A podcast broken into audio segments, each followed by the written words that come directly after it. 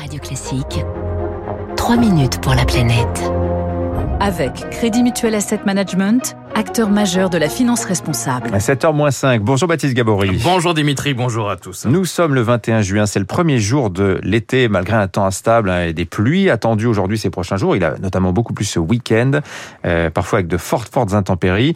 Euh, on risque bien, malgré tout, de vivre une nouvelle sécheresse cet été. Les restrictions, d'ailleurs, se multiplient déjà un peu partout dans le pays. Hein. oui, en cause l'état des nappes phréatiques, état qui s'est nettement dégradé depuis le début du printemps et malgré un hiver très pluvieux efficace pour la recharge des nappes phréatiques. Violaine Beau est hydrogéologue au BRGM, le Bureau de recherche géologique et minière. À la fin de l'hiver, il n'a pas plu pendant euh, presque trois mois, euh, donc les nappes n'ont pas pu finir euh, leur période de recharge et elles ont commencé à se vidanger avec deux voire trois mois d'avance. Donc au mois d'avril, on avait des niveaux qu'on rencontre habituellement durant l'été. Et le mois de mai, même s'il a beaucoup plu, les eaux de pluie n'ont pas pu s'infiltrer jusque vers les nappes puisque c'est principalement la, végétation qui est en train de reprendre, qui a absorbé toute cette eau. Alors les nappes ont aujourd'hui des niveaux qui sont autour de la moyenne ou modérée bas selon les régions. Le problème, c'est que Météo France annonce un été plus chaud et plus sec que la normale. Dans, ça veut dire qu'il n'y aura aucun apport euh, pour les nappes. Et deux, ça veut dire qu'on va avoir besoin de, plus d'eau pour euh, irriguer les, les, les, cultures, pour nos potagers, euh, pour les piscines. Ça risque de se dégrader rapidement sur certaines nappes.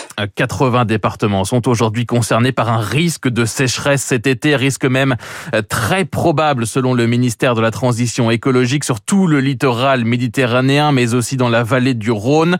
Et vous le disiez, donc les arrêtés de restriction d'usage de l'eau se sont multipliés ces derniers jours en Provence, dans le Tarn-et-Garonne, mais aussi en Loire-Atlantique. 52 arrêtés déjà pris contre 32 à la même époque l'an dernier. La sécheresse qui menace la France et qui touche déjà de nombreux pays. Alors on parlait ici même hein, de la Californie aux États-Unis il y a deux semaines. Le Brésil, lui aussi, est touché. Le Mexique également. L'ONU, en fin de semaine, prévenait la sécheresse sera la prochaine pandémie de ce siècle. Emma Aziza est euh, hydrologue, fondatrice du centre de recherche euh, Mayenne. Elle alerte sur les conséquences alimentaires de ces sécheresses à répétition. On aura des assoiffés un peu partout dans le monde.